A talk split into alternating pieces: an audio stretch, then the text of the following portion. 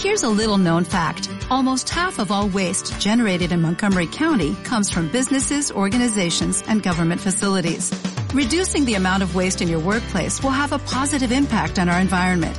It can also save you money on your disposal costs. Reducing waste and recycling at your business is easy to do and is the law in Montgomery County. Make it your business to recycle right. Learn more at montgomerycountymd.gov slash recycle right or call 311.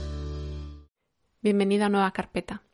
Aquí termina esta serie de episodios en los que varios compañeros han ido contando cuál fue la última película que vieron en el cine antes de que las salas tuvieran que cerrar debido a la crisis sanitaria que estamos viviendo.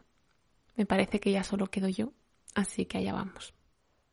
La última película que vi en el cine antes del confinamiento fue el 5 de marzo y la verdad es que he tenido que mirar el carrete del móvil para estar segura de la fecha.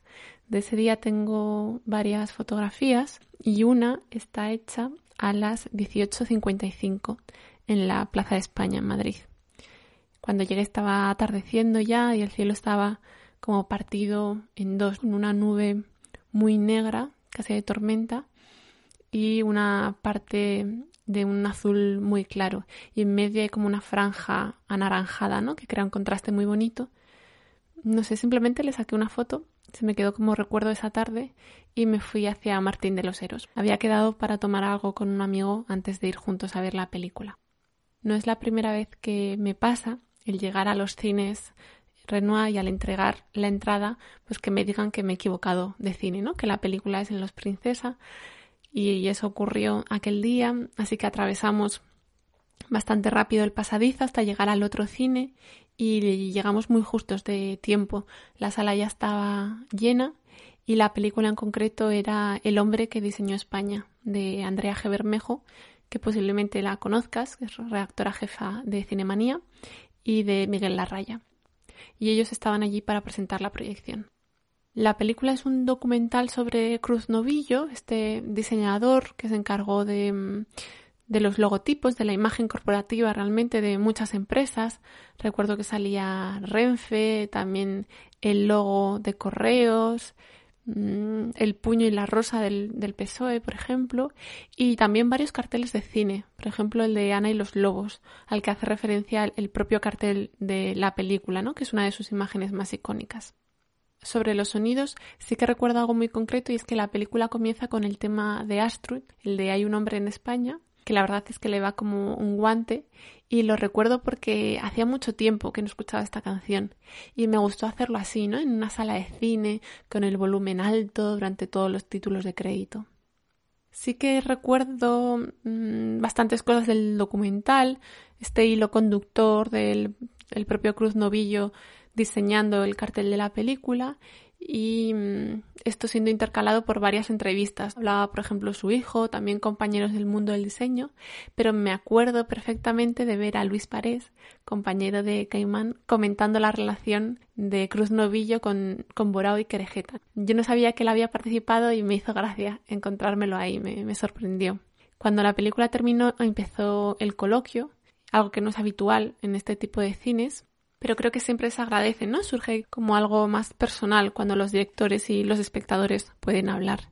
En esta ocasión pasa algo muy curioso y es que recuerdo que levanté la mano para hacer una pregunta con las mejores intenciones, casi por, por romper el hielo, por seguir generando conversación, en fin.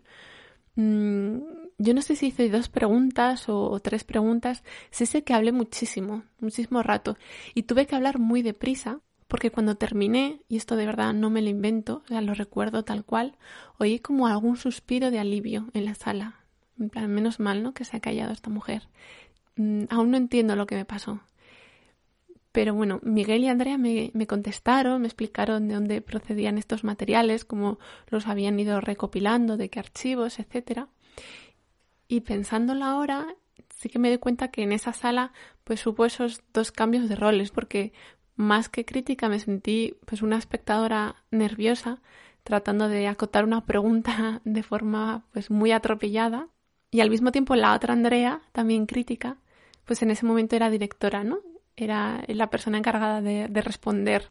Al salir del cine sí que recuerdo el paseo por por Gran Vía, estuve hablando con mi amigo pues de algunas ideas que habían aparecido en la película, ¿no? La diferencia entre el arte y el diseño, este salto que se intuye al final, ¿no? Cuando Cruz Novillo comenta uno de sus proyectos artísticos, que es todo un edificio, una mezcla de, números y matemáticas y sonidos y colores, en fin, que ahí te das cuenta pues de la dimensión de, de este personaje y fue un paseo entretenido, la verdad. Al tener que recordar la última película, y ponerme a comprobar pues eh, fechas, revisar la agenda, el calendario, me he dado cuenta de que mi última película podía haber sido muy distinta, que había muchas opciones y eso realmente me gusta. Podía estar contando aquí que había ido a la filmoteca y entonces mi intervención pues nos llevaría más al archivo y a lo institucional.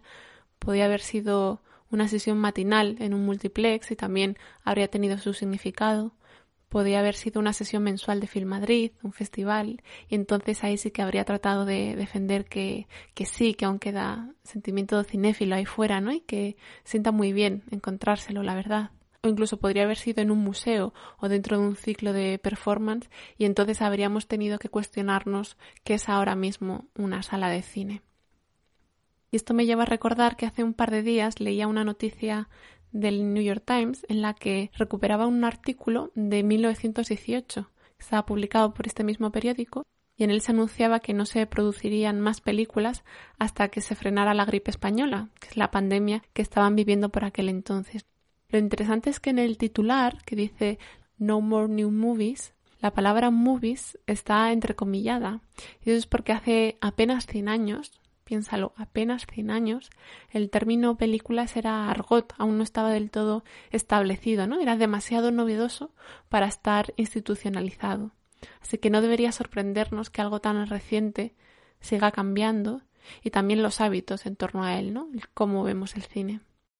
Pero bueno, me quedo con la idea de que si dentro de 100 años el MP3 pues sigue pudiéndose reproducir, podrán saber cómo íbamos al cine en la primavera de 2020.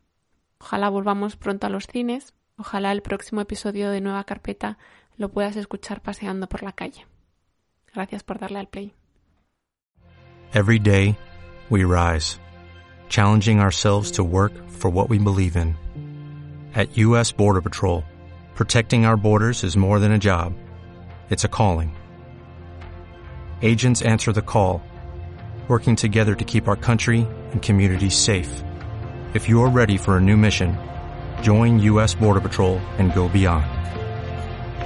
Learn more at cbp.gov/careers.